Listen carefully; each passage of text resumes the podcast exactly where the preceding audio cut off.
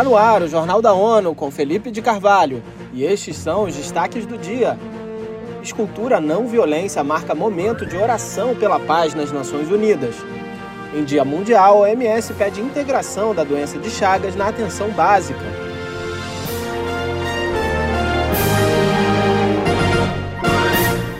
As Nações Unidas acolhem centenas de representantes de Estados-membros, líderes religiosos, funcionários e convidados em momento ecumênico de oração pela paz. Saiba mais com Eleutério Guevani. O cenário foi a escultura Não Violência, a arma de cano amarrado, criada pelo artista sueco Carl Friedrich Rutesort. A mensagem do secretário-geral ressalta a importância da paz em momento de diversos conflitos e sofrimento em todo o mundo. O pronunciamento de António Guterres aponta um momento único, em que coincide o mês de Ramadã para os muçulmanos, a celebração da Páscoa cristã, o fim da Páscoa judaica e com Sikhs marcando o festival Faisaki. Da ONU News em Nova York, Eleutério Gavan. As Nações Unidas registraram mais de 250 conflitos armados desde que a Carta da ONU foi assinada em 1946. A atualidade é marcada pelo maior número de confrontos violentos desde a Segunda Guerra Mundial, com 2 bilhões de pessoas vivendo em lugares afetados. A proporção é de um quarto da humanidade. O Dia Mundial da Doença de Chagas é celebrado neste 14 de abril com um apelo pela integração da enfermidade na atenção primária de saúde.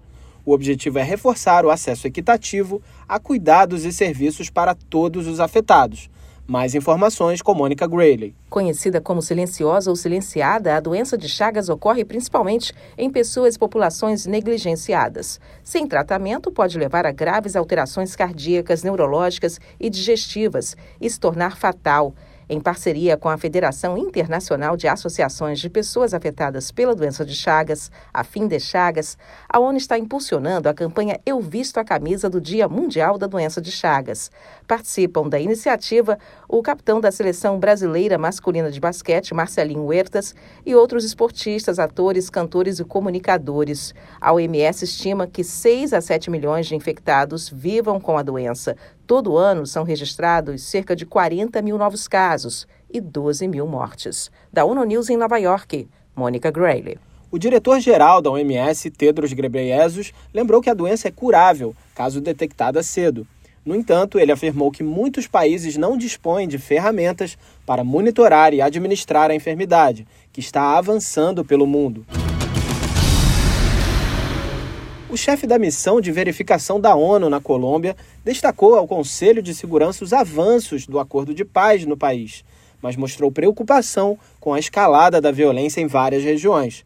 Mayra Lopes tem mais detalhes. Carlos Ruiz Maciel apresentou ao órgão das Nações Unidas o relatório do secretário-geral sobre o trabalho da entidade e ressaltou o encontro entre o presidente colombiano Gustavo Petro e o ex-comandante da FARC-EP, Rodrigo Lodonho. Ruiz Maciel ressaltou o trabalho conjunto do governo da Colômbia com ex-integrantes da FARC-EP durante uma visita no antigo espaço territorial de reinserção de Mesetas, que abrigava ex-combatentes e suas famílias. Para ele, o trabalho no local é um exemplo de como as partes podem cooperar para enfrentar os desafios do processo e avançar na implementação da paz. Da ONU News em Nova York, Mayra Lopes. A missão observou uma redução nas mortes durante os combates nas áreas rurais de Caquetá, Meta, Putumayo e norte de Santander. No entanto, altos níveis de violência relacionada a conflitos são motivos de preocupação em Calca, Arauca, Chocó, Narinho e Vale del Cauca.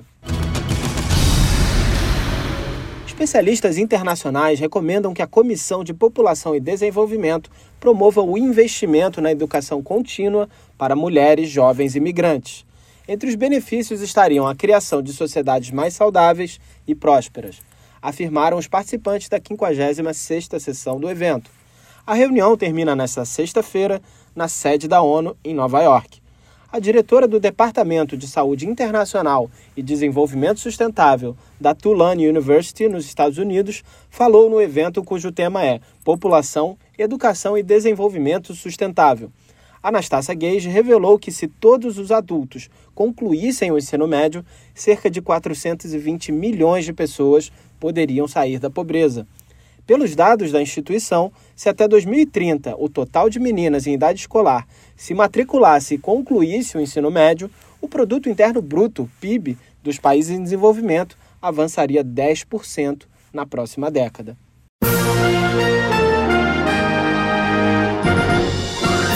Este foi o Jornal da ONU. Mais informações na nossa página news.un.org/pt e nas nossas redes sociais. Siga a gente no Twitter, ONUNews.